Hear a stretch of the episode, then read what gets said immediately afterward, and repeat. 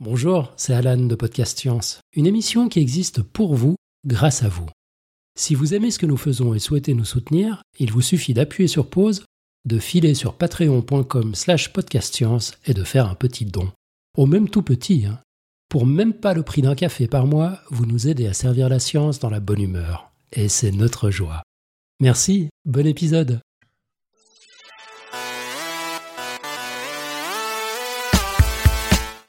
Bonsoir. Ce soir sur Podcast Science, enfin un épisode roue libre. Nous allons pédaler ensemble sur les routes de la science avec parfois, comme aujourd'hui, des petits sentiers un peu inattendus, peut-être tortureux, mais en tout cas prometteurs de réflexion.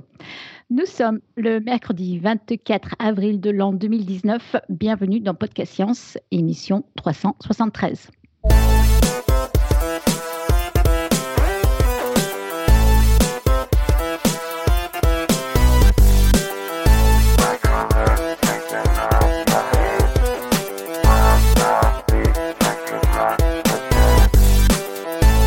Eh bien, on commence comme d'habitude avec notre tour de table et on va commencer par Pascal à la technique depuis le nord-est de la France. Salut tout le monde. Ensuite, on a Tube qui est à Paris. Ah, attention, bonjour. Et j'ai un gamin qui pleure à côté de moi parce qu'il y a Robin pas loin aussi. On est chez Robin. bonjour pour Robin parce qu'il n'est pas à côté. Je crois qu'il est en train d'essayer de solutionner le problème du bébé qui pleure. Et puis, on a Joanne depuis Pasadena en Californie. Salut. Et on a Eléa depuis Strasbourg. Bonsoir tout le monde. Et ben moi-même, donc Irène, toujours aussi ravie de vous présenter cette émission depuis Bastia. Alors, au sommaire de cette émission, eh ben d'abord, on a une surprise. Et puis euh, ensuite, on aura un billet d'humeur de Nicotup. On aura une note d'actualité de, de Joanne on aura la réponse au quiz de la décennie et l'annonce du nouveau quiz. Euh, voilà, alors en ce qui concerne la surprise, ne tergiversons pas, la voici car je vous ai menti quand j'ai fait le tour de table. J'ai volontairement omis une personne. Et oui, et oui, on a une nouvelle recrue. On est hyper content. Nous sommes hyper contents en fait de vous annoncer qu'Alexa Sadier a rejoint l'équipe de Podcast Science. Euh, Alexa, vous vous en souvenez peut-être, est venue nous parler de son travail sur les chauves-souris dans l'émission 370 et euh, nous, eh ben, on l'a happé au passage. Voilà, donc euh, bienvenue Alexa. Je ne sais pas si tu sais exactement à quoi tu t'engages, mais bon, c'est pas grave. eh ben, j'aimerais bien que tu nous rappelles brièvement un peu qui tu es et pourquoi tu as décidé de nous rejoindre. Eh ben, je suis déjà hyper contente de rejoindre l'équipe aussi. Euh, alors moi, je suis chercheuse en biologie évolutive, donc en évo-dévo, et je travaille plus spécifiquement euh, sur les chauves-souris pour répondre à des grandes questions euh, sur l'évolution des espèces. Et bah, j'ai eu envie de vous rejoindre parce que déjà, je trouve que le podcast est super cool, et aussi parce que bah, la vulgarisation, c'est très important pour moi. J'aime beaucoup communiquer sur la science, du coup, bah, du coup voilà, c'est un peu le, le, média parfait pour faire ça. Donc voilà, je suis très contente d'être là. Super. Bah, nous aussi, on est super contents de t'avoir. Eh bien, on va embrayer tout de suite sur euh, le billet de Nico. Euh, euh, Nico, est-ce que tu es prêt? Ouais, ouais, je suis prêt. Super. Eh bien, c'est à toi. Eh bien ouais, donc un billet d'humeur, on a, on fait pas ça souvent dans Podcast Science, je pense qu'on l'a fait sans le dire, donc moi je vais juste préparer, pré, pré, pardon, je vais juste euh, pré, préciser un peu les, formes, c'est-à-dire qu'un billet d'humeur, ça a vocation à être de l'humeur, donc euh, c'est relativement personnel, bon il y a toute l'équipe qui pourra réagir euh, à ce que je dirai, etc., et bien sûr la chatroom. Et l'autre point, c'est qu'en tant que billet d'humeur, c'est forcément moins sourcé scientifiquement que tout ce qu'on peut, ce qu'on peut présenter, donc c'est un billet d'humeur, on est en roue libre, ça se prend comme c'est, et euh, c'est une réaction à des choses récentes. Et puis, euh, et puis ça va nous être l'occasion d'ouvrir une roue libre. Je ne pensais pas que j'allais ouvrir la roue libre et de discuter. Et donc, euh, le point de départ de tout ça, c'est un événement qui est arrivé la semaine dernière. Je ne sais pas si vous êtes au courant, où il y a la cathédrale Notre-Dame qui a pris feu. Ah, c'est marrant, je n'étais pas du tout au courant. Voilà. pour ceux qui ne savent pas, c'est un monument qui est au centre de Paris. c'est ça, au centre de Paris, un monument qui a une sacrée histoire et le feu était assez impressionnant. Et ça a provoqué tout plein de réactions. En fait, moi, je me suis retrouvé à être un peu figé devant BFM à pas réussir à décrocher des images, malgré les commentaires particulièrement stupides de BFM euh, quand ils invitaient l'historien Stéphane Bern ou euh, des gens comme ça, enfin des, grands spécialistes qui avaient plein de mots à dire sur de l'architecture. Et, voilà, et ça m'a. Euh, et puis bien sûr Twitter sous les yeux qui racontait aussi des choses diverses et variées. Et en particulier certains tweets qui très vite se sont mis à dire Et alors, hein, il est où Dieu? Là-dedans euh, et, c'était intéressant parce que c'est le genre de réaction, c'est pas la première fois que j'entends ce genre de réaction, euh, et, il y a souvent ce genre de réaction, mais cette fois-ci, elle m'a fait réagir. Parce qu'il se trouve qu'il y a un mois, j'étais à un festival d'improvisation à Strasbourg, et on a fait un truc que j'ai pas fait depuis euh, l'adolescence, on a joué à un acte ou vérité le soir. Je vois, tout le monde sait ce que c'est acte ou vérité Moi, moi j'appelle ça action ou vérité. Action ou vérité, voilà. Bon, en fait, quand on grandit, on arrête de faire des actions, on fait que des vérités parce qu'on est tous trop paresseux pour faire quoi que, quelque action que ce soit. Et une des questions de cette action ou vérité était si, euh, si tu avais la chance de pouvoir avoir la réponse à n'importe quelle question, quelle question tu choisirais? Et je trouve que c'était une super question parce que bah, on est bah, à parler de science, on se rend compte qu'on a, on a des réponses ou des éléments de réponse sur plein de trucs. Et donc, j'arrivais pas à trouver des éléments particuliers. J'ai tout de suite pensé, alors je disais Hilbert, mais c'est pas Hilbert, si, c'est Hilbert. Hilbert a dit si je pouvais me réveiller au bout de 3000 ans euh, et que j'avais le droit à une question, la question serait la conjecture de Riemann a-t-elle été euh, démontrée? Voilà, donc moi c'est le genre. que j'ai raté le petit déj C'est ça. moi c'est le genre de truc j'en ai rien à foutre. Euh, déjà parce que je, m'en fous un peu de savoir si tel truc ou pas a été démontré. Et puis il y a plein de sujets comme ça où je me dis on pourra avoir la réponse et s'il faut on va l'avoir vite. Donc je me dis si j'ai la chance d'avoir quelqu'un qui peut me répondre à n'importe quelle question, bon euh, c'est pas le plus intéressant. Et ce qui m'est venu en fait rapidement en tête, c'est que je pense que la question à laquelle j'aimerais bien avoir une réponse, c'est est-ce qu'il y a un truc comme Dieu qui existe? Un truc qui en fait a plus ou moins créé l'univers et, euh, contrôle euh, de, loin ou de près euh, le, monde. Alors je sais pas si déjà autour de la table ça vous étonne que moi j'ai ça comme question où j'aimerais bien avoir une réponse si j'avais l'occasion d'avoir une réponse absolue. Bah ça m'étonne pas trop parce que je veux dire depuis le temps que les gens se la posent, il serait temps d'avoir une réponse définitive quoi. C'est ça. Le truc où ça peut m'étonner, mais alors ça, c'est après chacun fait avec ce qu'il est et tout. Là, on est, on est en roue libre, billet du C'est ça. Hein. Moi, le truc, c'est que c'est tellement pas une question pour moi que ça me serait jamais venu à l'idée. Mais. Euh... Ah. Et eh oui, moi aussi c'est pareil. C'est tellement une évidence pour moi. Moi, c'est pas une énorme. Moi, c'est pas une énorme question pour moi. C'est-à-dire, je suis pas du tout croyant. Euh, j'ai pas été élevé dans une famille croyante, donc c'est pas une question qui est très importante. Par contre, pourquoi cette question m'intéressait Parce que c'est une question dont je sais pertinemment que la méthode scientifique n'est pas capable d'apporter une réponse. Et c'est là où on commence à toucher à ce sujet intéressant de et alors il est où Dieu? C'est que euh, la méthode scientifique, c'est une méthode qui en effet permet d'obtenir des connaissances qui vont au-delà de l'humain. C'est-à-dire on arrive à faire des choses où on essaie d'éliminer au plus l'humain de l'équation et on essaie d'avoir des vérités qui sont un peu absolues euh, et euh, dans un certain cadre, etc. Et il se trouve que dans la question de Dieu, on est dans un cas où on parle de miracles, donc de choses qui ne sont pas vraiment répétables. On parle de choses qui sont inobservables. Qu'est-ce qui se passait avant l'univers? Pourquoi l'univers est là? Qu'est-ce qui se passera après la fin de l'univers? Qu'est-ce qui se passe dans des endroits qui sont inobservables? Et finalement, on peut avoir des croyances, mais on sait que la méthode scientifique ne pourra pas nous aider pour avoir des réponses à ces éléments-là.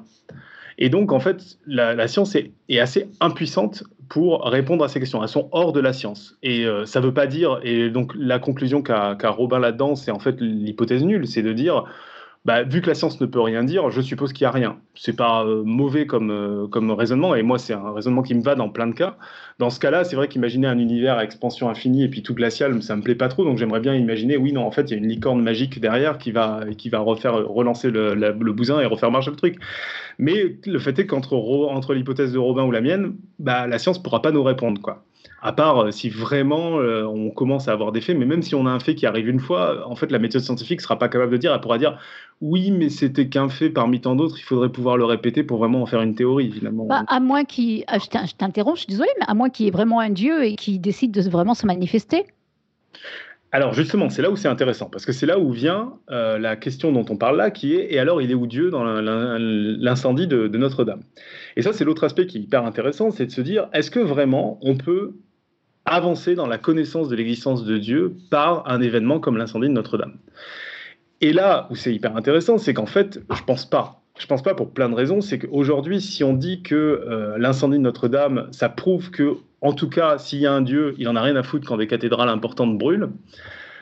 euh, ça veut dire qu'on est d'accord aussi pour dire que si on arrive à faire un jour une expérience où des médicaments homéopathiques euh, soignent quelqu'un, ça veut dire que l'homéopathie fonctionne. Et en fait, non, on sait que c'est pas le cas. On sait qu'une expérience toute seule, même faite dans des bonnes conditions sérieuses, elle ne prouve pas un fait. Il faut un ensemble d'expériences qui sont répétées, qui arrivent au bout d'un moment à dire oui, en effet, on a, on a quelque chose qui se répète on arrive à prédire quelque chose. Mais une expérience dans son coin isolée, elle ne peut pas prouver euh, ou, nier quelque chose. Ça ne suffit pas. Et donc là, ça peut être un hasard. Et on n'enlèvera pas que ça peut être un hasard dans un sens ou dans l'autre. C'est-à-dire que même si le feu s'était arrêté avec un élan de lumière au-dessus de Notre-Dame, on ne peut pas dire de fait que c'est Dieu. Il en faudrait, il faudrait pouvoir le répéter. Le problème, c'est qu'il n'y a pas 50 000 Notre-Dame et répéter des événements comme ça, ça, pose des problèmes et ça pose le problème de ce que je disais au départ, qui est que faire de l'expérimentation sur des miracles, c'est compliqué. Parce qu'on reproduire des miracles, c'est un tout petit peu compliqué. Si je peux me permettre, il y y a, un truc, par exemple, à propos de miracles que je trouve intéressant, c'est de dire qu'il y a autant de miracles dans un hôpital standard qu'à Lourdes. Voilà, il y a des choses comme ça. Il y a aussi d'autres éléments qui sont de dire, et en fait, c'est ça le principal propos de la science consiste à dire sur les miracles. Moi, j'ai une explication qui utilise des phénomènes moins que je considère moins extraordinaires que l'explication extraordinaire. Et ça, c'est une explication scientifique qui se tient, mais qui, en fait, s'appuie sur une croyance, qui est le, le rasoir de crâne, qui est de dire, moi, je fais le choix de l'hypothèse que j'appelle la plus simple. Et en plus, on peut discuter de ce que veut dire simple, hein, genre, mm. la relativité générale, c'est plus simple que la mécanique quantique, tout ça. Euh, il, y a, euh, il y a des raisons rationnelles de, de penser ça, mais la base de tout ça, c'est la croyance de dire, je pense que l'hypothèse vraie, c'est l'hypothèse la plus simple. Et ça, c'est une croyance c'est pas euh, une, connaissance. Et donc c'est ça qui me faisait réagir en billet d'humeur, c'est qu'au-delà de la, réaction un peu puérile de et alors il est où Dieu ben en fait un la science, c'est un sujet où je pense que l'existence de Dieu, elle n'est pas capable de répondre. C'est un sujet qui est indépendant. Et deuxièmement, même si on se disait que c'est un sujet qui peut être traité par cette expérience, cette expérience seule ne permet de rien dire. Et c'est un peu un élan d'humilité, après, pour finir le billet d'humeur, de dire, finalement, la science, ce qu'elle sait dire la plupart du temps, c'est je sais pas, et c'est ce qu'on répond la plupart du temps les scientifiques, où après un long moment, il y a de grandes chances que, c'est-à-dire elle va dire, en fait, si tu, si tu fais ça au départ, la majorité du temps, il se passe ça à l'arrivée. Mais la science ne va pas pouvoir dire plus que ça. Et donc, quand on prend un événement particulier, que ce soit dans le médical ou dans le cas d'un miracle, entre guillemets, ou n'importe quoi, la science ne va pas pouvoir nous dire plus que, OK, c'est un événement, je note. Et plus tard, je pourrais te dire si ça se répète, si je peux en faire une théorie. Mais si tu n'es pas capable de répéter cet événement, si je suis pas capable de le formaliser, peut-être que je pourrais juste dire j'en sais rien. Je suis humble, je suis pas capable de traiter cette question. Et, euh, et je vois Robin qui, qui fait la mue. Non, mais c'est-à-dire que je me dis, c'est pas répétable et c'est répétable. Enfin, on en a un petit peu discuté avant, puisque euh, donc euh, Nico est chez moi, donc on a discuté avant l'émission. Et voilà, les, les, les, catastrophes, quelles qu'elles soient, c'est pas nouveau et c'est répétable. Euh, et, c'est l'une des plus grandes questions d'ailleurs à laquelle la religion a à faire face, d'expliquer les catastrophes, d'expliquer hmm. le mal. C'est pas nouveau. Je veux dire, le poème sur le désastre de Lisbonne, c'est un truc qui a ébranlé beaucoup de penseurs en leur temps. Et il euh, faut trouver une explication, il faut trouver un truc. Donc euh, ça, ça, pose la question malgré tout du statut de Dieu, ça pose la question de plein de choses. Juste pour remettre le contexte, oui, c'est Robin, donc le désastre de Lisbonne, oui, c'était 60 000 personnes qui sont mortes au XVIIIe siècle à Lisbonne. Et du coup, euh, Rousseau, Voltaire et pas mal de philosophes de l'époque se sont euh, engueulés bah, exactement sur le point que Nico venait de, de, soulever. Mm. D'une certaine manière, c'est une démarche. Euh... Alors, j'ai pas pris le temps de réfléchir assez à ce que tu racontais mm. pour, pour pouvoir être hyper, hyper carré, mais euh, d'une certaine manière, c'est un. Je trouve que c'est une. on peut prendre ça comme une expérience qui contre une théorie d'une certaine manière. Le, le, le, fait de dire par exemple, enfin, c'est en tout cas comme ça, par exemple, que Voltaire l'a vécu. C'est-à-dire que l'hypothèse était Dieu est omnipuissant, omniprésent et, bon. Et lui, il a dit, euh, les gars, là, il y a un problème avec l'hypothèse, quoi. C'est ça. C'est-à-dire qu'éventuellement, tu peux dire, le Dieu dont vous parlez, forcément, il y a quelque chose qui colle pas là-dedans. Mais par contre, euh, omniprésent, hmm. omnipotent et bon, et laisser faire le. mais, mais par contre, à partir du moment où tu dis qu'il y a une entité qui a un libre arbitre au-dessus et qui choisit ce qu'elle fait, bah, tu auras du mal à dire si cet événement, elle a, pas, elle a choisi ou non de. Parce qu'en fait, la science, elle sait traiter des choses où il n'y a pas de libre arbitre, en fait. tu vois ce que je veux dire, c'est que malgré tout, il y a une démarche qu'on pourrait euh, hmm. rapprocher de la démarche scientifique à ce niveau-là, dans le sens où on a changé. il y a beaucoup de gens qui ont changé leurs hypothèses à propos de Dieu suite à cet événement. Voilà, ça, je suis, d'accord. C'est que clairement, ça, ça, au mieux, ça va pouvoir dire on oriente un peu plus qu'est-ce que serait un Dieu s'il existait. Tu définis différemment un Dieu. Euh, c'est quand même une démarche Ça, oui. J'ai jamais pensé à ça comme ça, mm. mais il y a un côté démarche scientifique. Ouais, ça, tout à fait. Mm-hmm. Clairement, avec des événements comme ça, le mieux qu'on puisse dire, c'est qu'en tout cas, si Dieu existe, il laisse brûler une cathédrale comme Notre-Dame en 2019. Après, les raisons, tout ça, ça va être compliqué, mais le fait est que ça, c'est un fait. Si Dieu existe, il n'aime pas les Portugais. ça, c'est un peu caricatural. Non, mais. Euh, Johan, tu t'engages. Mais peut-être que c'est Satan hein, qui a mis le feu à l'église. C'est une hein. Alors, mais c'est ça. Mais en fait, ce qui est intéressant, c'est que on peut faire tout, faire toutes les théories. Et moi, ce que je trouve intéressant, d'humeur, c'est de dire déjà, il y a beaucoup de sujets qui sont au-delà de la science et que la méthode scientifique ne peut pas traiter. Et deuxièmement, euh, ben, euh, la méthode scientifique, en fait, est en général assez humble, et c'est-à-dire ce qu'elle arrive à dire, c'est des choses relativement limitées. C'est-à-dire, la plupart du temps, je crois que, etc. Mais alors c'est marrant parce que des fois on voit l'inverse aussi. Euh, j'ai l'exemple de, par exemple, de cette fille qui avait soi-disant être la seule qui a été sauvé de la rage par ce médecin seul contre tous aux États-Unis. Là, euh, bon, on n'est on pas encore vraiment sûr de comment ça s'est passé, mais euh, c'est un médecin qui avait mis en place un protocole euh, suite à, une gamine qui avait attrapé la, la rage. Et on a assisté dans cet endroit des États-Unis à beaucoup de gens qui sont revenus vraiment fort vers la foi, justement. Alors qu'au contraire, le médecin avait mis tout ce qu'il pouvait pour essayer de démontrer que c'était scientifique, qu'il pouvait trouver un traitement à grande échelle. Mais là encore, c'est un cas complètement unique qui n'a pas été répété. Du coup, ouais, pour faire, pour faire écho à ce que tu disais, je trouve ça marrant parce que c'est vraiment. Enfin, je pense que ça marche vraiment dans les deux sens. Mm. Euh, ce côté où on part d'un fait, on va vers la foi, où on va de la foi et on repart au fait. Bon, je, je suis pas du tout. Euh, euh, enfin, je suis, j'ai pas du tout élevé dans quelque religion que ce soit. Je suis pas religieuse du tout. Hein. c'est juste une observation. Hein. Mais, c'est vrai que. C'est comprendre qu'un fait unique ne nous permet pas de conclure. Ouais, ouais, ouais. C'est très contre-intuitif et c'est très contre-humain, en fait. C'est qu'on a envie de pouvoir, quand on voit quelqu'un être soigné par quelque chose, on se dit c'est bon, il y, a, cause à effet. Bah, en fait, euh, la science te dit non, il faut attendre, il mm. faut être mm. patient, quoi. faut répéter. Ouais. Bien, et bien sur ces bonnes paroles, on va passer à la note d'actualité de Joanne. Joanne, c'est à toi. Euh, oui, donc euh, je voulais vous parler un petit peu de, du trou noir euh, de la semaine dernière, parce qu'on en a beaucoup, beaucoup parlé et qu'on fait jamais d'actualité, mais voilà. Donc je voulais prendre sur un angle un peu différent, parce que c'est une roue libre et qu'on peut, on peut aussi faire des trucs un peu différents. Et donc vous parler d'un truc qui est arrivé donc, à une astrophysicienne, voilà. Donc je l'ai intitulé L'astrophysicienne et le trou noir. Donc, il était une astrophysicienne très brillante qui s'appelait Cathy Bouman et qui a fait sa thèse justement euh, sur le télescope qui a été utilisé pour faire l'image d'un trou noir. Euh, d'ailleurs, elle a fait une image, euh, une conférence TEDx sur le sujet en 2016 que je vous conseille d'écouter. voilà, pour qu'elle explique très bien son travail. Et donc, bah, on en a beaucoup parlé, donc je ne vais pas forcément revenir sur le, détail en particulier de la photo du trou noir. mais bah, c'est très difficile à faire parce que c'est très petit et très loin. Euh, comme ils disent, c'est 40 micro-arcs secondes d'angle sur le ciel, c'est-à-dire comme essayer d'observer une orange sur la Lune. Voilà. Donc ils ont obtenu une image assez fantastique que j'ai mis dans la chatroom, que vous avez déjà sans doute vu ou entendu parler sur euh, les radios ou, émissions de télé préférées. Voilà. Et donc bah, pour faire cette image, une équipe de 200 astrophysiciens se sont mis à travailler ensemble pour réaliser un vieux rêve de l'astronomie, réussir en fait à faire ce qu'on appelle de l'interférométrie c'est-à-dire à faire marcher des télescopes tout autour de la Terre ensemble. Voilà. Donc là, ici, attention, on ne parle pas de, vraiment de télescopes avec des miroirs et des lentilles. On parle de télescopes qui ressemblent, euh, donc qui ne sont pas des télescopes optiques, qui sont plus des télescopes euh, millimétriques ou en ondes radio. Donc ça ressemble plus à votre antenne satellite pour la télé ou, euh, ou aux grosses antennes du film Contact, par exemple, pour ceux qui l'ont vu. Voilà. donc c'est pas vraiment des antennes, c'est pas vraiment des télescopes optique, c'est des télescopes radio. Voilà. Et en fait, avec ces télescopes-là, ce qu'on ne peut pas faire avec des télescopes euh, euh, optiques, mais ce qu'on peut faire avec des télescopes radio, euh, c'est faire de l'interférométrie qu'on appelle très longue distance en combinant des images obtenues avec des télescopes différents à travers le monde. donc ici en particulier, ils étaient Chili, Antarctique, Mexique, Espagne, Hawaï et Arizona. Et donc avec tous ces télescopes différents, en fait, on prenait les images exactement au même moment.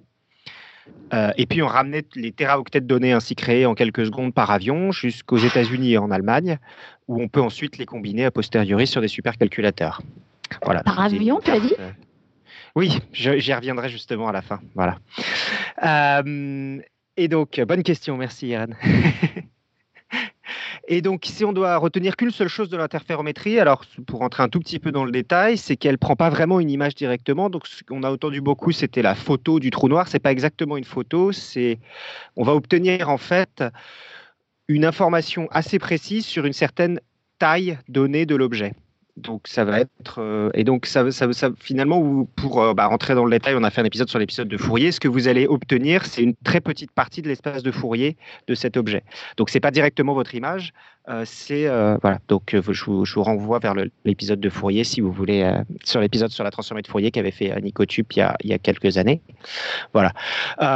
Et, et, donc la taille minimum que vous pouvez obtenir, c'est inversement proportionnel à la plus grande distance entre les télescopes.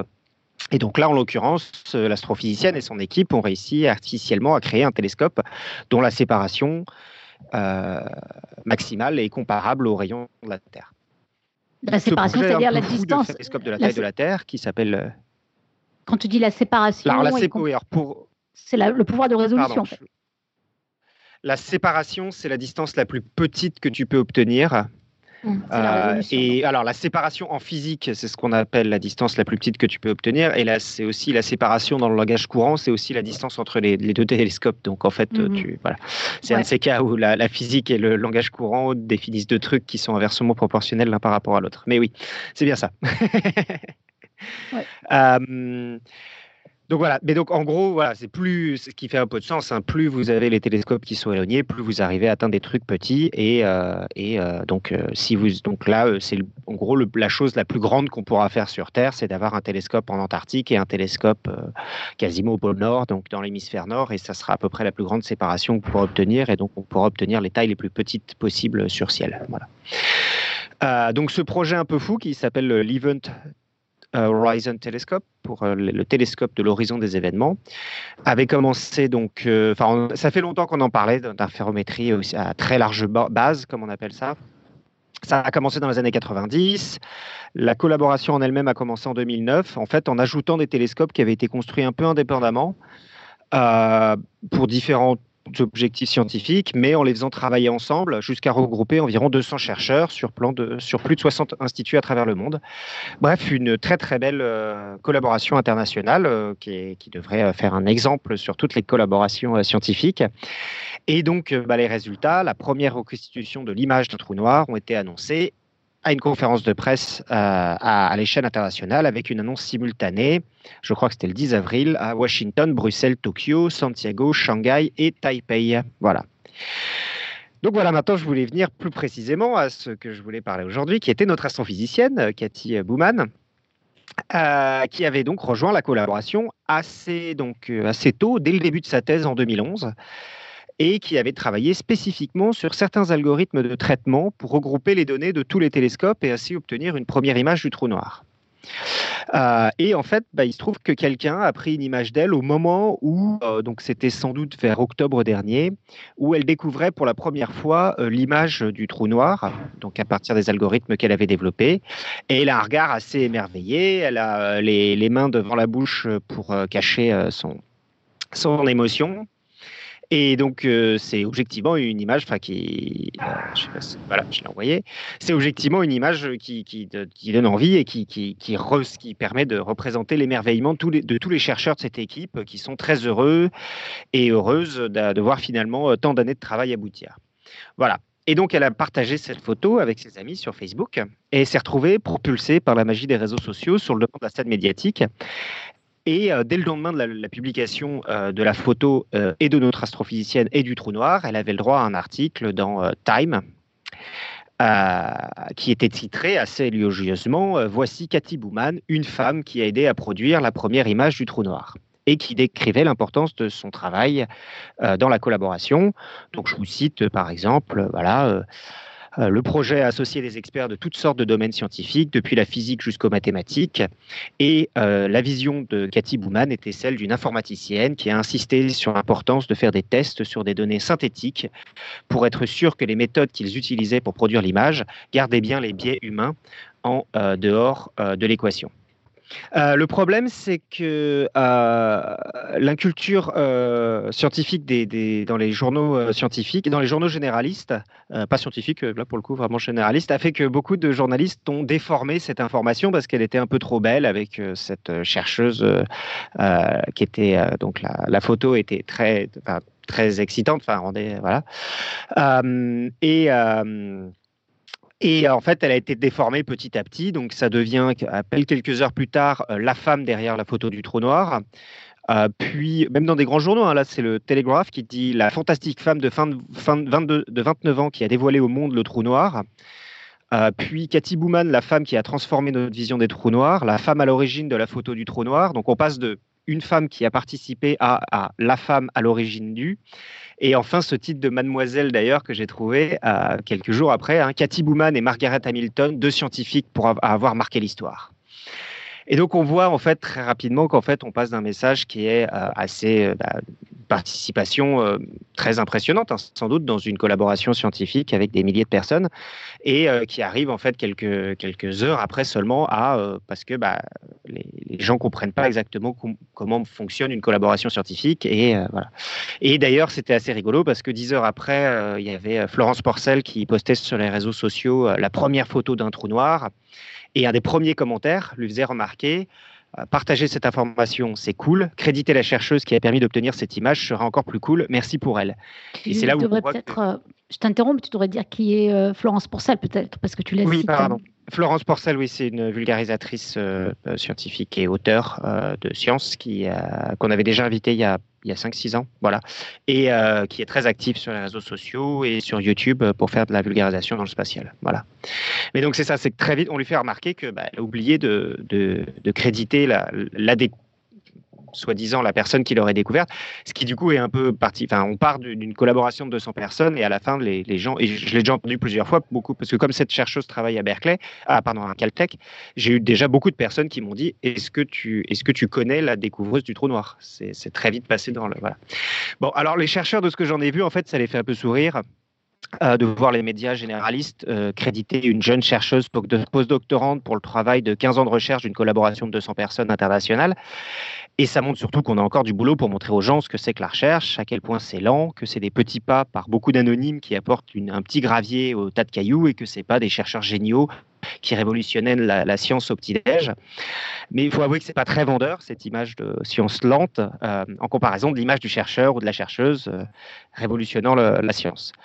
Euh, et d'ailleurs, mais d'ailleurs, notre astrophysicienne, Cathy Bouman, est la première de s'étonner de cette couverture médiatique et qui a écrit dès, dès, le lendemain ce n'est pas un algorithme ou une personne qui a créé cette image, elle a nécessité le talent incroyable d'une équipe de scientifiques du monde entier et des années de travail acharné pour développer l'instrument, le traitement des données, les méthodes d'imagerie et les techniques d'analyse nécessaires pour réaliser cet exploit apparemment impossible. Voilà.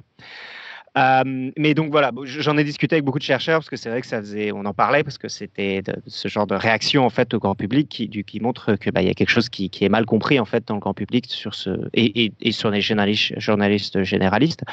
Mon avis personnel, c'est qu'au final, si on compte, il y a moins d'un cinquième de femmes dans l'équipe qui a fait la publication de l'image et c'est sans doute ça le vrai problème en fait. Et donc, bah, si, euh, si cette euh, gloire doit tomber un jour sur quelqu'un un peu arbitrairement, finalement, vaut mieux que ça tombe sur la jeune chercheuse brillante qui a effectivement bossé sur le sujet depuis quasiment dix ans, plutôt que sur un arriviste, souvent mec, qui s'approprie le boulot des autres et il y a un très bon exemple pour ça en France d'ailleurs, c'est les Bogdanov qui ont publié un livre sur les résultats du satellite Planck et qui ont fait le tour des plateaux de télé pour en parler, alors qu'ils faisaient pas partie de l'équipe de Planck, qu'ils n'avaient jamais travaillé sur les données, pour la simple raison qu'au moment où ils publiaient le livre, les données n'étaient pas publiques. Et donc ils se sont complètement appropriés le travail de quelqu'un d'autre, ce qui dans les médias généralistes est passé comme une lettre à la poste. Ils sont devenus les chercheurs de Planck. Voilà. ce qui a été euh, extrêmement mal pris par les gens de, euh, l'Institut d'astrophysique de Paris. Enfin, les, les, il les déteste, les Bogdanov, pour cette histoire-là. voilà. Euh, voilà. Mais, euh, mais certaines personnes ne l'ont pas entendu de, cette oreille. Euh, donc, et il y a beaucoup de gens qui ont commencé à s'offusquer qu'une chercheuse, une femme de surcroît, s'approprie une gloire qu'elle ne mérite pas. ils ont épluché le code de l'instrument ligne par ligne. Ils ont découvert qu'un chercheur de l'équipe avait écrit plus de lignes qu'elle de code. Alors que le chercheur en question a dit mais arrêtez de, arrêtez de me prendre comme comme figure de proue de votre vendetta sexiste, quelque chose comme ça. Euh, c'est une très bonne chercheuse elle mérite euh, la couverture médiatique qu'elle a, quelque chose comme ça, mais voilà. Et, euh, au final, bah, ce qui est triste quand même, c'est que ce qui aurait dû être un super moment de sa vie, parce que bah, c'est dix ans de travail récompensé par une super photo, enfin une super image qui, objectivement, est quelque chose d'assez unique dans l'histoire des, des, sciences. Hein. bah, au bout de quelques jours, elle a été obligée de fermer son téléphone et sa boîte email parce qu'elle commençait à recevoir des insultes. Euh, alors qu'elle n'était pas sur Twitter, il y a des comptes qui ont été créés à son nom pour la calomnier. Voilà. Et euh, donc des gens qui trouvaient que manifestement, il ne pouvait pas laisser ça passer. Et ce qui est bizarre, c'est que euh, alors ces, gens-là sont très actifs lorsqu'on attribue le travail d'une équipe à une femme qui, pour le coup, n'y peut rien. et on les entend nettement moins quand ces personnes, quand un homme s'approprie le travail de manière très volontaire, le travail d'une de ses collègues. Et ça, c'est quand même assez fréquent histoire des sciences, euh, faut, faut pas, faut pas le nier. Voilà. Il y a, y a, un autre. Euh, oui, tu, tu, je... Ouais, il y, a un autre aspect euh, de, de, de, la vendetta euh, organisée contre elle qui m'a qui m'a choqué, c'est vraiment les commentaires du style non mais attendez, faut pas déconner, elle a fait que du travail d'ingénieur ou alors attendez, elle est en postdoc, elle est pas chercheuse, faudrait pas lui donner trop de crédit alors que elle n'est pas scientifique, elle n'est pas chercheuse. Et ça c'est vraiment incroyable de voir ce genre de choses parce que c'est jamais des choses auxquelles on assiste, quasiment jamais quand c'est un, garçon euh, qui parle d'un sujet euh, qui, qui maîtrise pas du tout euh, dans une émission de télé. au contraire d'ailleurs, si c'est un jeune chercheur, on dit oh il était hyper jeune et regardez tout ce qu'il a fait en fait. Hein. Mm. Ouais, je pense. ça dépend des domaines, je pense aussi, hein, parce que. Ouais. Parce que moi, en vrai, qu'en science, le côté, oh, il n'a même pas de thèse, c'est, ce qui peut être assez énervant, mais euh, on l'entend assez souvent, oui. Mais... Mm. Je pense qu'au-delà du. le sexisme était clairement là quand tu vois les commentaires, il n'y a aucun doute. Mais il y avait aussi, je pense, le fait qu'elle était très jeune. Et que, et que je pense qu'il y a beaucoup de critiques qui venaient aussi du fait qu'il y avait cette impression que elle tirait la voilure, enfin que la voilure était tirée vers elle alors qu'il y avait un travail collectif, qu'elle était jeune, etc. Donc un côté sceptique, un peu bourrin euh, euh, dessus. Mais je, je sais pas, ça aurait été moins violent chez un homme parce qu'il n'y aurait pas eu le sexisme, mais je pense qu'il y aurait eu des critiques tout pareil euh, d'avoir quelqu'un identifié tout de suite. Et le fait est qu'en fait, c'est un servicieux, c'est qu'elle a été identifiée aussi très fortement rapidement, euh, je pense, parce que c'était une image féminine aussi. Et donc, tu as un côté cercle vicieux un peu chelou où euh, je pense que ça faisait une bonne histoire à raconter pour plein de médias de dire la femme qui a contribué à et, de faire remonter ça. Enfin, Mademoiselle aurait jamais fait un article sur le trou noir si c'était pas une femme. Et, euh, je sais pas, mais. Je parlais, euh, Mademoiselle fait pas des articles sur les nouveautés d'astrophysique, de, de, tu vois. Donc. Euh, je sais pas, j'ai jamais lu Mademoiselle. Peut-être aussi. Mais bon, mais bon, enfin, bon, pour répondre à cette question un peu, c'est pas une physicienne, bah, c'est exactement ce que dit la citation que j'ai citée de l'article du Time, c'est-à-dire qu'elle, elle est prof d'informatique. Enfin, du, coup, bah, en, pratique, effectivement, en plus, c'est pas la moitié d'une conne quand même. Enfin, et depuis, elle, elle, a soutenu sa thèse en 2019, et là, elle vient d'être recrutée en tant que prof d'informatique, du coup, à Caltech. Euh, donc est la meilleure université de sciences aux US, donc elle est, elle est extrêmement douée. Et donc, effectivement, il se trouve qu'elle est en informatique et pas en physique, mais euh, bah, c'est très bien, il faut faire de la pluridisciplinarité. quoi. non, non, mais justement, c'est ça, c'est qu'il faut faire, c'est tout à fait à son honneur de faire de la pluridisciplinarité et en tant qu'informaticienne de faire d'avancer, de faire de la physique. Enfin, c'est ce qu'il faut faire, oui. J'avais une question, euh, Joanne, un peu, euh, pas le sujet sur elle, mais sur le trou noir. On se posait un peu la question à discuter avec Robin avant. Pourquoi c'était important de prendre en photo un trou noir? Alors, il y a deux questions. Je, je, peux répondre tout de suite aux questions sur les trous noirs. J'ai vu qu'Eléa t'en avait fait remonter. Pourquoi c'était important de prendre la. Euh, je vais répondre à ta question d'abord. Euh, alors, c'est quelque chose en fait qu'on sait depuis. Euh, alors, déjà, c'est pas une photo. Il faut faire attention à ça. C'est une reconstitution donc, toi qui vois ce que c'est qu'un espace de Fourier, c'est une reconstitution faite à partir d'un endroit où l'interféromètre a pu explorer certaines zones de l'espace de Fourier et qui a reconstitué. Et du coup, c'est quelque chose qui est, c'est quelque chose qui est créé à partir d'un modèle et qui est créé à partir de, à partir d'hypothèses déjà. Donc, c'est quand même assez loin d'une photo où il y a des hypothèses quand même assez fortes sur l'objet qu'on veut observer dans cette image que l'on voit. Voilà. Si on vous montre les données brutes, vous n'allez pas reconnaître le trou noir, c'est clair. Comme la microscopie à force atomique. Comme la microscopie à force atomique, par exemple. On est assez loin d'une photo de l'atome, par exemple. Tu es d'accord avec moi? Monsieur le ah, oui. Mais on fait une reconstitution à partir de là. Faire une reconstitution Voilà. Pourquoi voilà. Donc, pourquoi est-ce que. Non, donc, c'est ça la première chose. Pourquoi est-ce que c'était important? Bah, C'est euh, quelque chose qui est euh, assez. Euh, bah, ça fait depuis très longtemps qu'on en parle. C'est. Donc, on ne peut pas voir un trou noir parce qu'il n'aimait pas de lumière, ça c'est la première chose. Et c'est quelque chose qu'on sait depuis euh, bah, euh, Jean-Pierre Luminet qu'on avait reçu il y a quelques années est à l'origine donc des premières simulations d'images de, trous noirs dans les années 70 déjà et donc il montrait ce genre de truc où en fait on voit bah, la, la, l'amas de, poussière euh, s'organiser autour de, euh, donc c'est de la poussière qui tourne très vite autour du trou noir et c'est ça qu'on voit en fait. C'est ce qu'on voit pas, c'est le trou, on voit pas le trou noir, on voit la poussière qui tourne très vite autour du trou noir euh, qui est attirée vers le trou noir. En quoi c'est important pour euh, l'histoire des sciences en général? Bah, ça c'est toujours un peu le problème de, de l'astrophysique. En quoi c'est important de trouver une exoplanète, en quoi c'est important de trouver des ondes gravitationnelles? c'est une preuve de plus de l'existence des trous noirs, même s'il y a plus grand monde il n'y a, plus personne de sérieux dans l'astrophysique qui doute de l'existence des trous noirs maintenant. Euh, et bah, c'est euh, voilà, c'est une, image inédite d'un objet euh, particulièrement impressionnant, de l'astrophysique particulièrement impressionnant. Je ne sais pas comment le dire. Ça, ça fait avancer notre connaissance de l'astrophysique de, manière importante. La question, que je peux poser, c'est ça. C'est parce que finalement, on a une connaissance de ce que j'en sais, c'est-à-dire pas grand-chose, mais on a une assez bonne connaissance de ce que de ce qu'est un trou noir, de comment ça se comporte. On a des équations qui décrivent bien euh, ce qui se passe aux alentours du trou noir et tout. Euh, est-ce que ça, ma question c'est justement celle-là, est-ce que ça apporte quelque chose?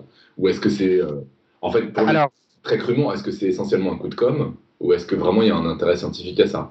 Au-delà du non, alors c'est pas un coup de com, il y a un intérêt scientifique, je pense clairement.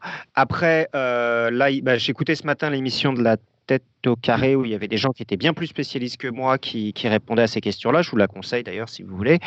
Euh, et qui disaient, donc à la fin, il leur disait est-ce que c'est euh, une confirmation, une surprise, une, euh, une, ça ouvre une nouvelle porte? Et le chercheur répondait très clairement c'est une confirmation. C'est-à-dire que on n'a pas trouvé quelque chose où on s'est dit ah bah ça, ça change totalement notre vision de voir les trous noirs. On s'attendait à voir ça, on l'a vu. Euh, mais c'est juste que c'est comme ça que marque la science, c'est que bah, avant de le voir, on ne pouvait pas savoir qu'on allait le voir. Quoi. je, je, vais me permettre euh, une analogie, c'est vrai que pendant longtemps, on, a, on connaissait la structure de l'ADN, mais à, partir de données de cristallographie. Et en fait, on n'avait jamais eu une image euh, nette, en fait.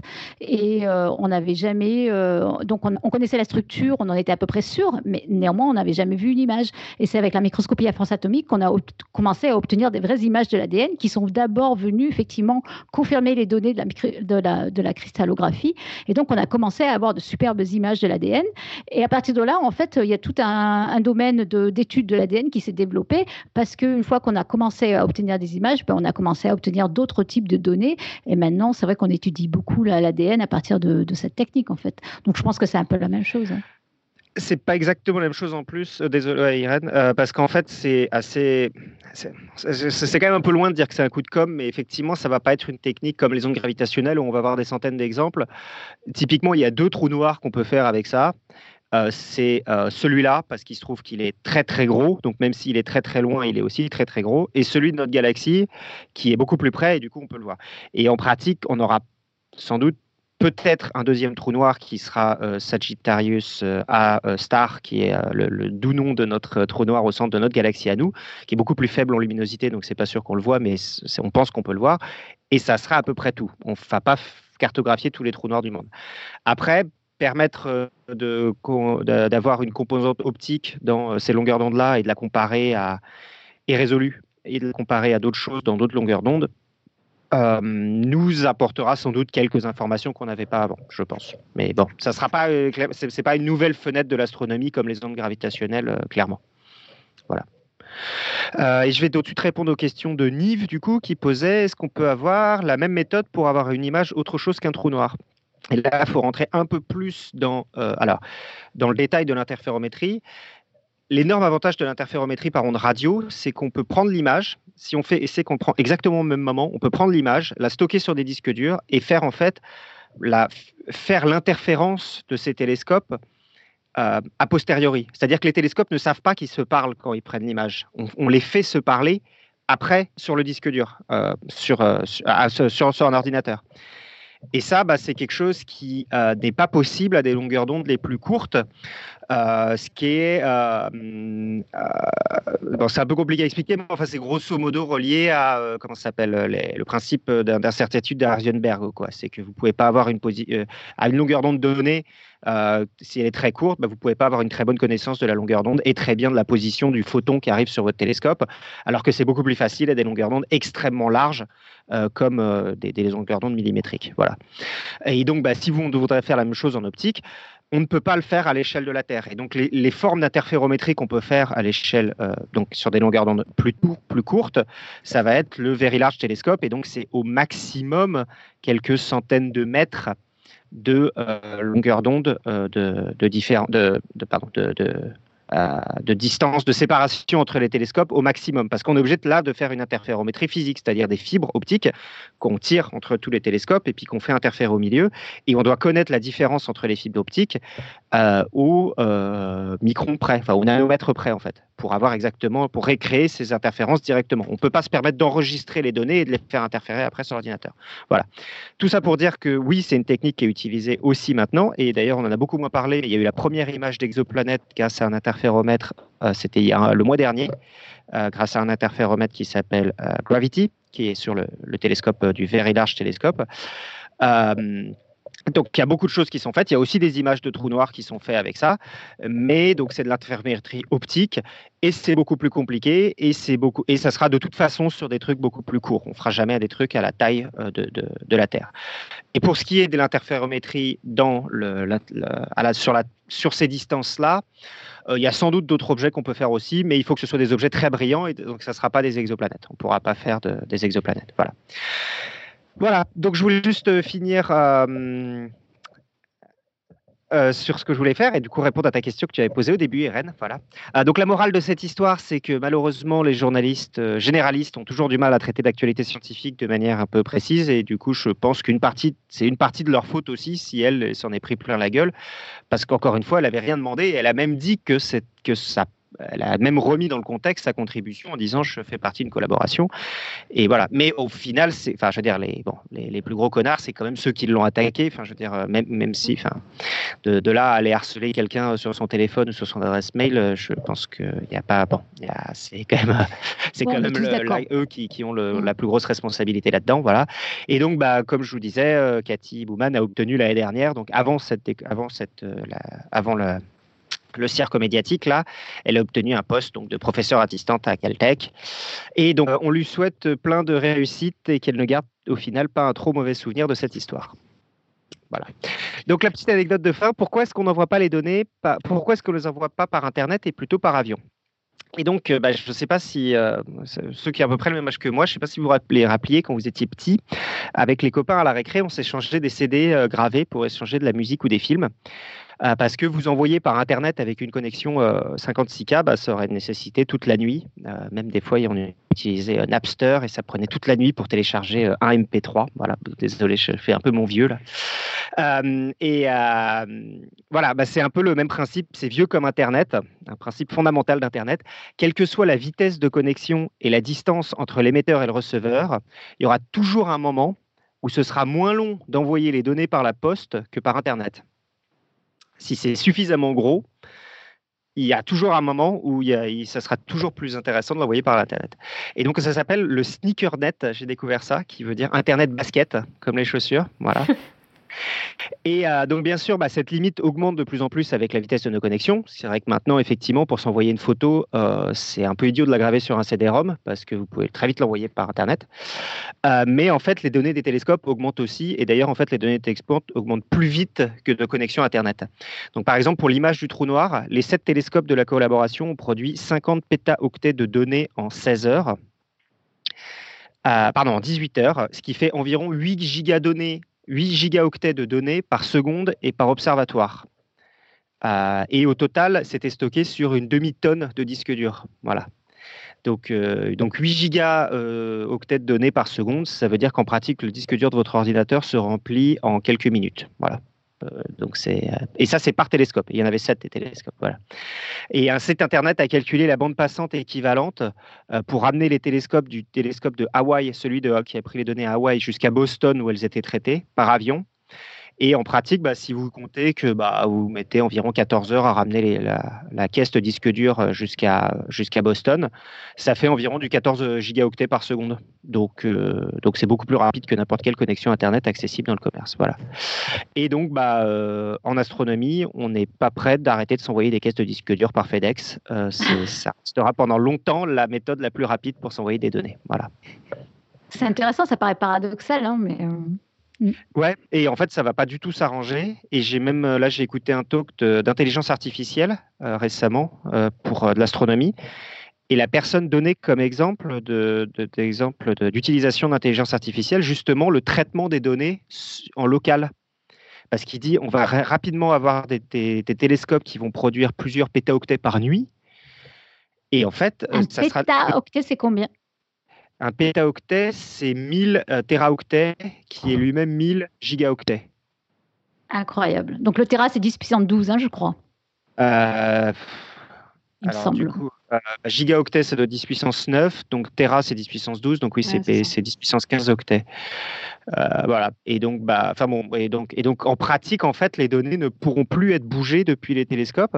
Et donc, bah, il donnait un exemple, en fait. Donc, ça veut dire qu'en pratique, là, ce qu'ils ont fait avec le trou noir, c'est-à-dire de ramener toutes les images et de les traiter à Boston, sera plus possible à faire. Et donc, il faudra faire un pré-traitement avant d'envoyer les données. Et donc, en fait, ce qu'il disait, c'est qu'on allait besoin de l'intelligence artificielle pour savoir comment traiter. Parce que les astronomes, ils n'aiment pas perdre leurs données brutes. Ils ont envie de garder la donnée brute pour se dire, ah, dans 10 ans, ça, je trouve, je le réanalyse avec un meilleur algorithme et je trouve un truc qu'on n'avait pas trouvé avant. Et là, ils disent, en fait, ça sera plus pratique possible en pratique. On pourra plus transporter les données en dehors du télescope. Parce que ça sera, y aura trop de données et on ne pourra pas les stocker pendant longtemps.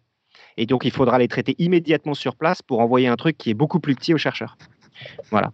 Donc c'est euh, c'est des questions qui sont assez actuelles, toujours actuelles en astronomie. Que, voilà. Euh, Internet suffit pas à transballer les données.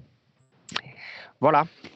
Super. Bah, en tout cas, merci d'avoir euh, d'avoir traité ce sujet. C'est vrai que c'est ouais, on peut pas s'empêcher de penser à tous les prix Nobel qui ont été attribués à des hommes et en oubliant les femmes, des choses comme ça. Et, euh, en tout cas, c'est sympa, Joanne, d'avoir. Euh, moi, euh, c'est pour ça que je me dis que finalement, c'est pas si grave que ça lui tombe de. Enfin, si ça tombe sur quelqu'un, vaut mieux que ce soit sur elle. Et au final, elle l'a vraiment pas choisi, donc bon. bah, J'espère surtout que ça va pas, ça va pas lui, lui d'abord lui faire trop de mal non plus moralement. Et puis, bon, apparemment, sa carrière, elle va décoller non quand même. Mais c'est vrai que c'est moche que ça soit, ça ait tourné vinaigre comme ça pour elle. et j'espère que c'est qu'une anecdote et qu'elle va, elle va continuer sur sa lancée de toute façon. Il y a une question dans la chatroom, euh, c'est Toto42 qui pose une question à Alexa. Alexa, tu es prête? Je suis prête. Quelqu'un voudrait savoir si, comme les chauves-souris et certains aveugles, tu as essayé, et si oui, avec quel résultat, de te repérer en écoutant l'écho de cliquetis qu'on fait avec la langue? Alors, on a essayé. Le problème, c'était la dernière soirée de terrain. On était assez alcoolisés, donc ça n'a pas beaucoup marché. Mais je pense qu'on va réessayer dans des conditions un peu meilleures une autre fois. Après, il faut quand même assez, faut quand même un peu de pratique. Hein. Et puis, c'est surtout des gens qui sont aveugles, euh, en général très jeunes, qui ensuite arrivent à être très bons pour ça. Donc, il y a sans doute une plasticité cérébrale aussi. à réessayer euh, dans de meilleures conditions. Bon, c'est super qu'on parle de de langue parce que du coup, ça me fait une super transition avec euh, le fameux quiz qui a duré beaucoup plus d'un mois. Euh, donc, le, quiz du moment, c'était faire un U avec sa langue. Est-ce que c'est génétique Info, intox? T'en penses quoi, Alexa? Eh ben, moi, je pense. Alors, moi, j'en sais rien. c'est vrai que ça m'étonnerait pas que ça puisse être génétique, mais je n'en ai aucune idée puisque ça pourrait être génétique, puisqu'il y a des gens dans une même famille qui peuvent le faire, pas le faire, donc euh, voilà. je te laisse. Bah, du coup, en, proposant ce quiz, j'étais à peu près persuadée de vous fournir une info euh, et de vous l'expliquer avec mécanisme à la clé. Euh, pourquoi est-ce que ce caractère fondamental et très utile se transmettait génétiquement Parce que c'est quelque chose que j'avais appris à l'école et qu'on m'a toujours dit. Peut-être que vous aussi, vos professeurs vous ont dit ça à l'école. on commence par vous parler de génétique, on vous apprend que chaque gène se transmet en deux versions, la version de papa et la version de maman, euh, qu'il y a des gènes dont on doit avoir deux versions identiques et correctes pour qu'ils s'expriment. On parle d'un caractère euh, récessif, comme par exemple les yeux bleus ou des gènes dont une seule euh, copie correcte suffit, et là on parle d'un caractère dominant, comme, je vous le donne en mille, eh bien la langue en U. Voilà. Alors d'où vient, d'où vient cette idée que euh, mettre sa langue en U, c'est génétique et que c'est un caractère dominant? Eh bien ça commence euh, au début du XXe siècle, le 3 janvier 1940, avec une publication d'un certain Stuart Vance euh, intitulée Un nouveau trait héréditaire chez l'homme. Euh, donc euh, la publication décrit euh, un sondage qu'on a fait sur 282 individus occidentaux. on compte le nombre de gens qui sont capables ou non de rouler leur langue en les classant en deux catégories, les rouleurs et les non-rouleurs. Et du coup, D'après cet article, conclusion, la capacité à rouler la langue en U, présente dans au moins 65% des individus, est conditionnée, au moins en partie, par l'hérédité. Alors la conclusion est un peu plus frileuse que le titre de l'article, hein, mais euh, on a visiblement retenu le titre euh, jusque à nos cours de biologie de récemment. Alors qu'est-ce qui s'est passé ensuite? Euh, si on cherche sur Internet, on trouve pas mal d'études. Alors d'occidentaux, on passe euh, à la quantification de ceux qui savent rouler leur langue ou pas euh, dans les populations asiatiques, les populations indiennes, les populations africaines. C'est vraiment la tendance du moment. On veut comprendre l'origine de tous les caractères observables humains comme mettre sa langue en U, ou plier sa langue en arrière, ou croiser le bras droit au-dessus du bras gauche, ou même mettre son pouce droit au-dessus du pouce gauche, ou inversement quand on se tient les deux mains jointes. Et pour ça, euh, bah, les études sont à chaque fois pareilles. Il suffit de prendre un panel de population, de faire un sondage, de demander si oui ou non euh, les parents savent le faire ou pas, de comparer les proportions et de conclure. Donc si un caractère est dominant, euh, il devrait en théorie avoir la majorité des gens, jusqu'à 75% qui devraient avoir la capacité de rouler leur langue, et sinon seulement un quart des gens devraient pouvoir le faire. Là, comme plus de la moitié de la population de l'étude initiale savait le faire, tout le monde a conclu au fait que ce soit dominant. Alors, comme on vous a posé la question, on a eu quelques retours intéressants. Euh, alors, on a Alefto qui nous a dit la capacité à tubulariser nos langues n'est pas génétique, contrairement à ce qu'on a longtemps cru, et qui faisait office de consensus jusque récemment. C'est une réponse pas mal, mais ça manque de sources. Euh, Aude nous a envoyé un arbre généalogique de toute sa famille euh, et nous dit que tous ses cousins y arrivent alors que leur père ne peut pas le faire. Euh, et elle dit d'ailleurs que sa cousine y arrive alors que son père et sa mère n'y arrivent pas. Euh, on a Erwan aussi qui nous a envoyé un arbre généalogique. Euh, lui, euh, il sait le faire. Sa mère ne peut pas, mais avec un, peu d'entraînement, elle peut peut-être réussir. et il y a plusieurs cas comme ça. Et on a même eu un scoop hein, pendant qu'on a mené cette, cette interview. Par exemple, la mère de Pierre Kerner ne sait pas le faire alors que Pierre Kerner sait rouler sa langue en U le, saviez-vous euh, J'ai aussi demandé autour de moi, et les parents de mon petit ami, euh, par exemple, savent tous les deux rouler leur langue alors que leurs deux fils ne savent pas du tout le faire. Et dans la saga People, il paraît que Daniel Radcliffe, l'acteur de Harry Potter, sait rouler sa langue en U, alors que Emma Watson, l'actrice qui interprète Hermione Granger, elle, ne sait pas le faire. Voilà, tout ça pour vous dire que euh, les résultats ne sont pas très logiques avec une origine complètement génétique simple de la langue en U tout ça pour vous dire qu'il n'y a pas vraiment de, logique apparente dans euh, est-ce que euh, ça se transmet directement par la génétique ou pas. Et euh, quelques années après l'étude de 1940 dont je vous parlais au début, il y a plusieurs études qui vont complètement dans, l'autre sens, qui sortent quelques années plus tard, et en particulier une en 1952 qui porte le coup de grâce à cette affirmation simpliste, puisque l'étude de 1952 va chercher des vrais jumeaux, chez des vrais jumeaux la fréquence de roulage de langue. Donc comme les jumeaux sont génétiquement identiques, ils devraient être systématiquement capables de rouler la langue tous les deux, ou alors de ne pas la rouler tous les deux selon une proportion qui devrait correspondre euh, au fameux caractère dominant. Et là, c'est le drame. Sur 33 paires de jumeaux, euh, il y en a 18 qui savent rouler leur langue tous les deux. Il y en a 8 qui, savent, euh, qui ne savent pas la rouler tous les deux. Et il y a 7 autres paires qui sont discordantes. Il y en a un qui sait rouler la langue et l'autre pas. Donc c'est foutu, euh, la génétique stricte là ne permet plus d'expliquer à elle seule les résultats observés. Bah, c'est l'épigénétique. oui, t'as as bien retenu la, conclusion de la semaine dernière. Si on ne comprend pas, c'est épigénétique. Alors, il y a un autre article en 1975 qui recompte des paires de jumeaux. Euh, cette fois-ci, il compare des vrais jumeaux et des faux jumeaux. Et il se rend compte qu'il y a exactement la même proportion de paires de jumeaux euh, discordantes pour leur capacité à rouler la langue. Et euh, dans cet article, l'auteur dit même que euh, Stuart le, premier à l'origine de l'hypothèse de la langue en U génétique, est très embarrassé de voir encore la langue en U comme un trait génétique simple euh, dans les manuels scolaires tant d'années après. Apparemment, les mythes sont tenaces, surtout quand on les transmet à l'école. Donc, si des professeurs de biologie nous écoutent, il faut arrêter d'expliquer la génétique classique avec cet exemple. Stop, c'est fini, on arrête. Mais bon, rassurez-vous parce que l'histoire ne s'arrête pas tout à fait là.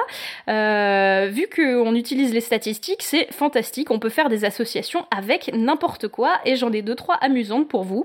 Par exemple, en 1979, à l'université de Swansea, un sondage montre qu'il y a plus de rouleurs de langue dans les sections de sciences de la vie que dans les sections artistiques. Donc ça paraît quoi C'est vachement, c'est vachement important. Bah oui, c'est important comme corrélation. Donc eux vont proposer, vont jusqu'à proposer des théories hyper savantes sur le fait que peut-être on aurait des prédispositions neuronales liées à la langue vis-à-vis de certaines disciplines, etc. Euh, mais la même enquête réalisée à l'université de Manchester un peu plus tard sur un échantillon de personnes un peu plus grand ne montre pas du tout la même association. Euh, donc, euh, si dans toutes les études on constate qu'il n'y a pas vraiment de différence entre la capacité à rouler la langue entre les hommes et les femmes, il y a aussi une étude espagnole qui montre que dans les années 80, chez les hommes, le trait rouler est plus souvent associé à bouger les oreilles. donc, on, on peut corréler n'importe quoi à n'importe quoi, c'est fantastique. Euh, en tout cas, euh, je suis, désolée de vous le dire, mais, euh, mais la langue en U, c'est pas tout à fait un trait génétique simple. et si vous n'arrivez pas à faire la langue en U, rassurez-vous parce qu'un article de 1951 montre qu'entre entre l'âge de 6 et 12 ans, les enfants peuvent apprendre à rouler leur langue. Et donc, dans la population japonaise, entre 6 et 12 ans, on gagne 20% de rouleurs de langue.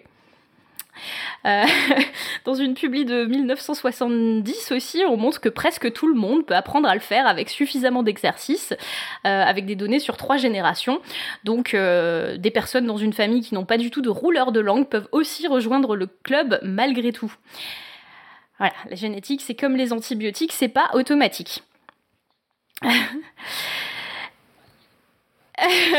et pour ceux qui pensent que faire un U avec sa langue c'est super cool, eh bien Ouais, que.